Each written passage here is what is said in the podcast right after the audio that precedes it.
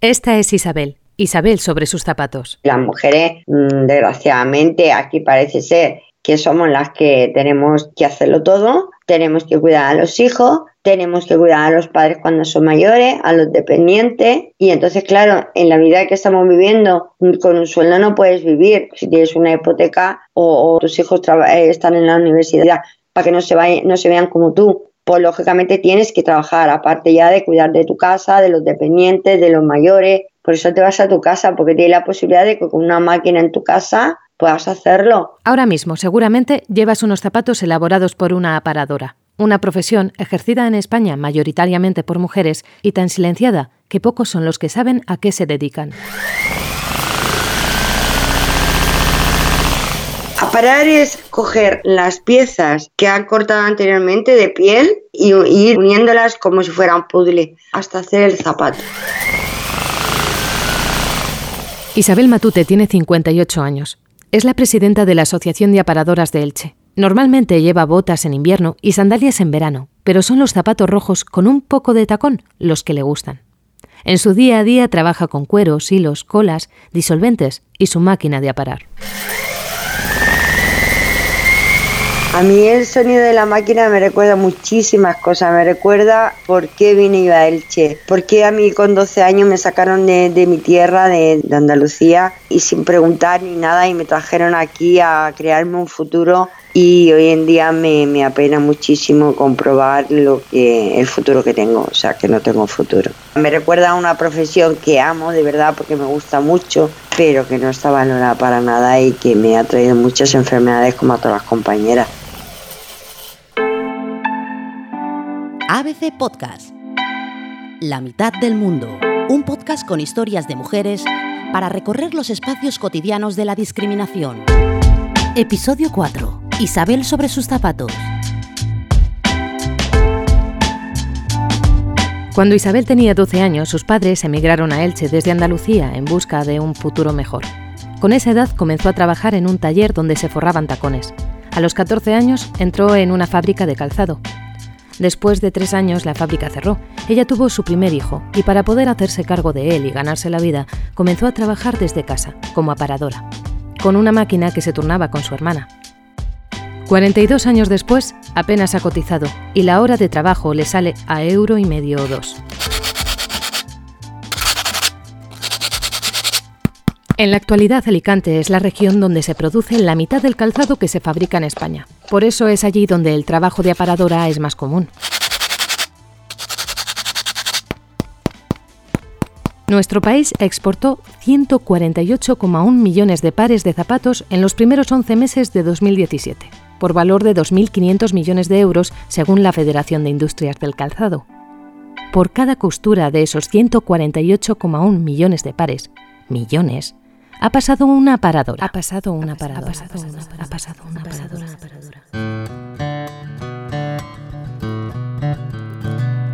Isabel sobre sus zapatos. Cuando escribo este guion, el programa de escritura del ordenador me marca en rojo esta palabra. Él también ignora su significado.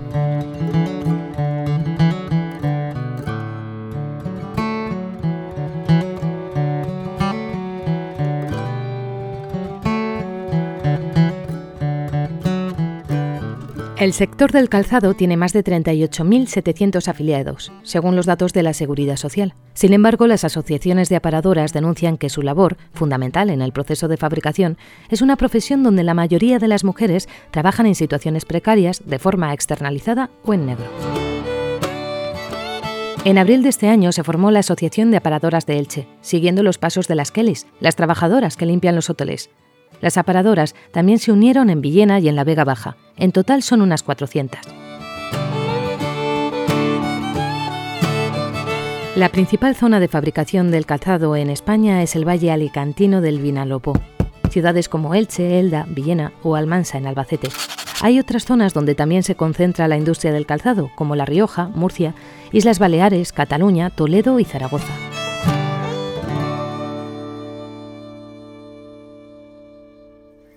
Isabel tiene 42 años trabajados, pero solo ha cotizado 6 años. El resto de su vida laboral ha formado parte de la economía sumergida.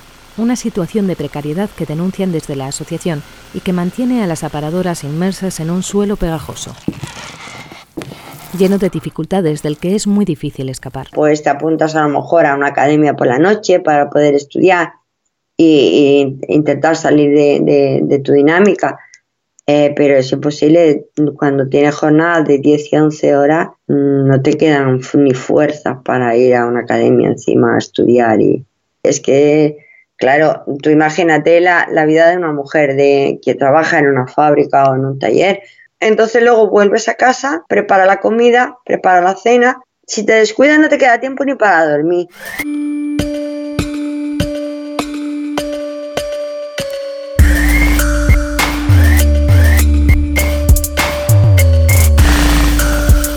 Según el último estudio sobre economía sumergida publicado en 2018 por la Fundación de Cajas de Ahorros Funcas, la economía irregular representa en torno al 23% del PIB, del Producto Interior Bruto en España. El Sindicato de Técnicos de Hacienda, Gesta, apunta a un 24% y sitúa a la comunidad valenciana en la cuarta posición de este ranking, destacando la provincia de Alicante, donde la economía sumergida alcanza el 27% de su PIB. Desde las asociaciones de aparadoras dicen que les gusta su trabajo, una profesión artesanal, pero que quieren que se dignifique, que les hagan contratos y que se las respete. Es un trabajo bonito, ¿eh? A mí me gusta, a todas mis compañeras les gusta mucho aparar, pero en las condiciones son lo que no nos gusta, entonces la gente joven huye de estas condiciones.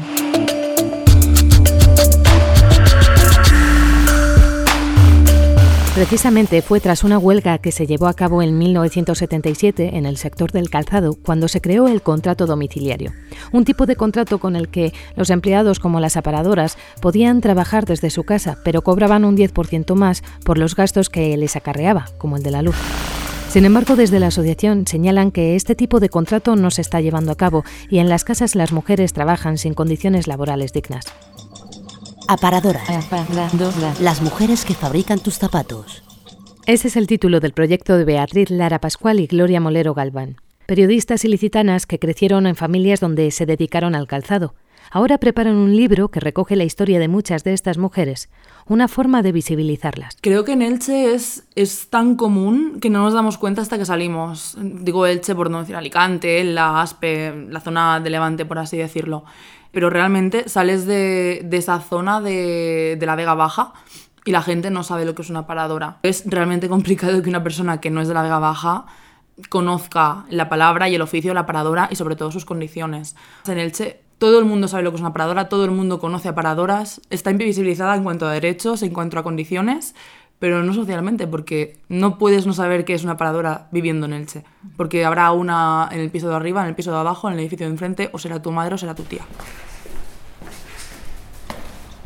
Gloria no encuentra el calzado que a ella le gustaría, porque mide un 85 y utiliza un 42 de talla, así que normalmente calza un zapato unisex o zapatilla. Para que el libro salga adelante, estas dos periodistas han puesto en marcha un crowdfunding.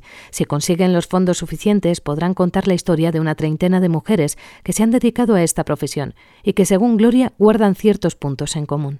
Podría decir que al 95% de las mujeres a las que he entrevistado, que son o han sido aparadoras, les gusta aparar. El oficio en sí les encanta, les parece siempre y me lo escriben además con las mismas palabras, que es manual, creativo, artesano, es, un trabajo que si estuviese remunerado y si estuviese dado de alta con los derechos dignos, pero también tienen en común sobre todo la precariedad y muchos temas de, de la crianza. Es muy complicado ser mujer, ser madre y ser aparadora. Directamente muchas se sienten que han abandonado a sus hijos. Es muy complicado porque además te ven, o sea, me han visto mis hijos, pero he sido una madre ausente. Por ejemplo, muchísimas mujeres con las que he hablado daban a luz y a las dos semanas ya estaban en la, en la máquina. No, no tienen una baja, no tienen un descanso, ya estaban trabajando.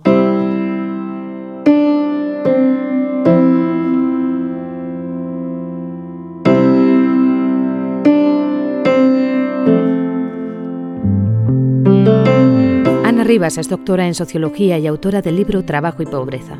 Lleva botas en invierno y sandalias con algo de cuña en verano.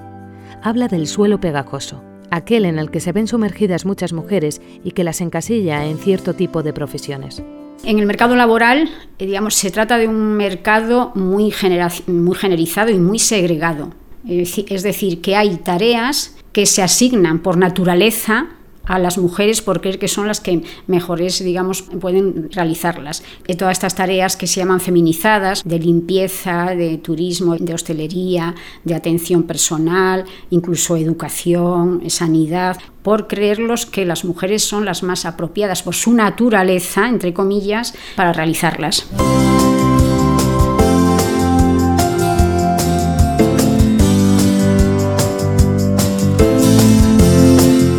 Que son trabajos que eh, no se considera que para ellos haga falta una formación.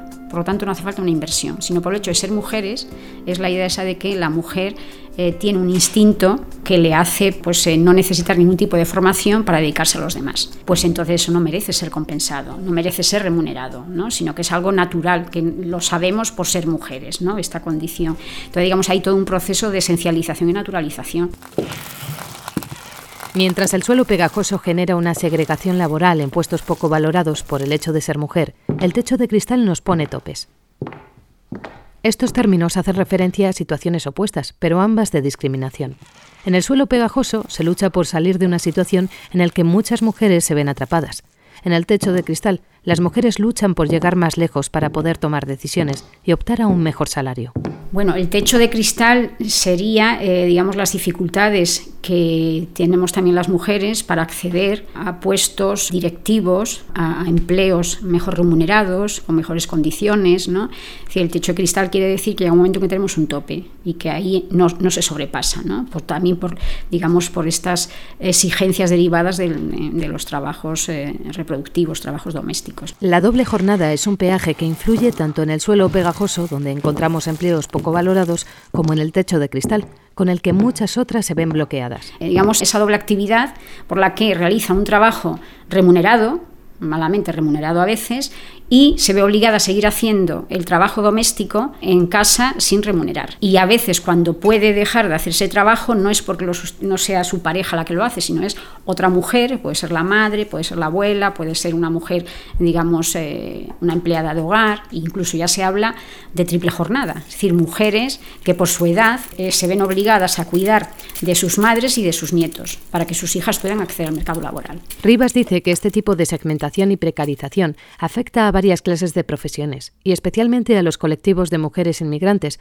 que son las que más desprotegidas suelen estar y a las que más difícil les es acceder a otro tipo de trabajos. Las empleadas de hogar, además, el colectivo que es el colectivo de inmigrantes, que bueno, todavía se ve digamos, más penalizado muchas veces por su situación irregular, ¿no? Es decir, que son mujeres totalmente vulnerables y que también están asociadas, que están ya reivindicando, ¿no? Mm, digamos, eh, un trabajo que también es asalariado que porque no forme parte de la seguridad social en el mismo nivel que los, que los otros trabajos. Esto es muy claro, es decir, porque las empleadas de hogar no pueden estar en el régimen de la seguridad social, que tienen que tener un régimen para ellas especial son las Kellys, eh, mujeres pues esto que se dedican a cuidar enfermos, nuestros mayores. Entonces, bueno, pues se trata de un tipo de trabajo muy penalizado porque además eh, económicamente tienen unos salarios de miseria.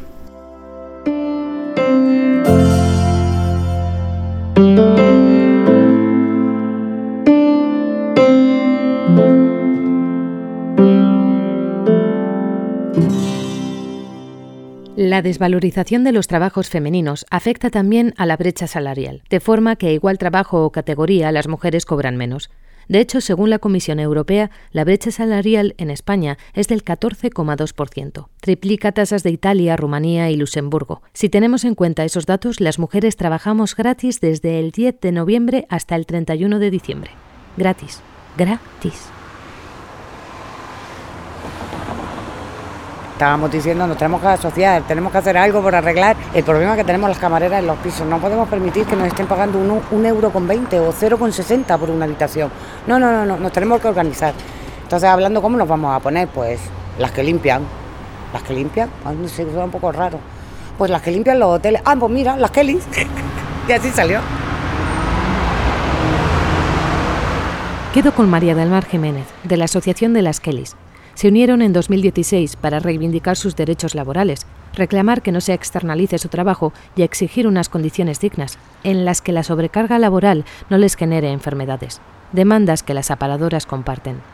Tenemos que pelear por conseguir que el trabajo de la mujer se dignifique, que se nos deje de ver como las que limpian, Por eso nos pusimos las Kellys, las que limpian los hoteles. Nos sentimos muy orgullosas de ello, pero no nos gusta el trato que nos da la sociedad, sobre todo los hombres, a todo lo que son trabajos duros de mujer. Porque, por ejemplo, mis compañeros no hacen baños. Yo trabajo con un ballet y el ballet puede hacer habitaciones, pero él no hace baños. ¿Por qué? ¿No tiene dos manos, igual que yo, para limpiar un váter? ¿O qué pasa? ¿Que él, como es un hombre, no puede limpiar váter ni bañeras? De momento han conseguido que se reconozcan las dolencias propias de su trabajo en el cuadro de enfermedades profesionales. Síndrome del túnel carpiano, bursitis, codo de tenista, patologías que comparten otro tipo de profesionales como las aparadoras, aunque según contaba Isabel, si no tienen contrato de poco les sirve que sus enfermedades sean reconocidas.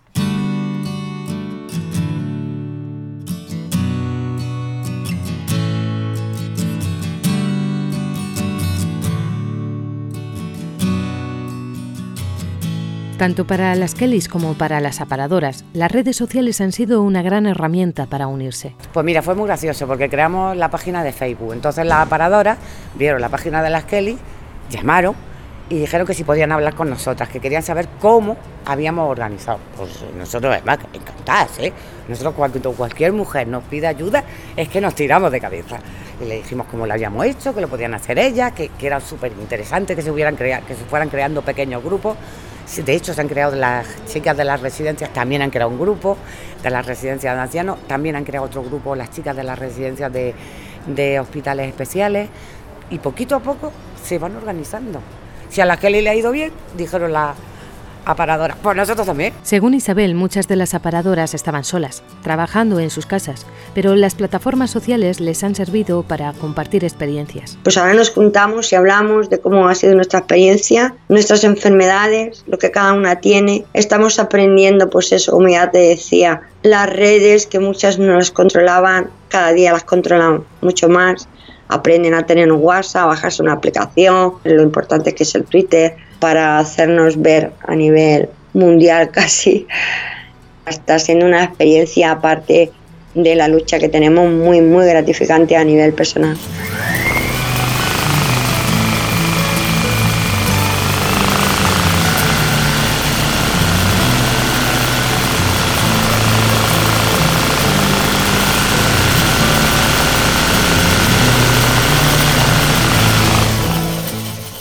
El mundo sabe lo que han sufrido estas mujeres, pero igual ponerles cara, ponerles voz, darles datos concretos, darles anécdotas concretas, puede ayudar de alguna forma a que, se lleve a cabo esta, esta transparencia y estos derechos que necesitan.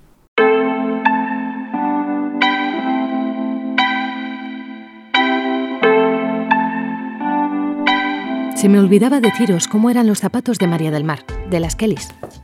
Ella utiliza calzado cómodo y hecho en España, dice que para apoyar a sus compañeras. Por los zapatos de Isabel, Gloria, Ana y María del Mar, ha pasado las manos de una paradora. Por cada una de las costuras de nuestro calzado, ha pasado las manos de una paradora. Invisibles, como lo son las Kellys, las cuidadoras en las residencias, las cocineras en los comedores, las niñeras, las profesoras particulares, con sus dobles o sus triples jornadas atrapadas en el suelo pegajoso que mantiene Isabel sobre sus zapatos.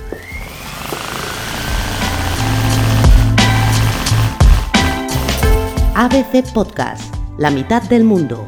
Un podcast de ABC dirigido por Elena Gómez, con María Sainz y Diego Moreno en la producción ejecutiva. Puedes escuchar La mitad del mundo en Google Podcast, Apple Podcast, Evox, Wanda, Spotify y abc.es.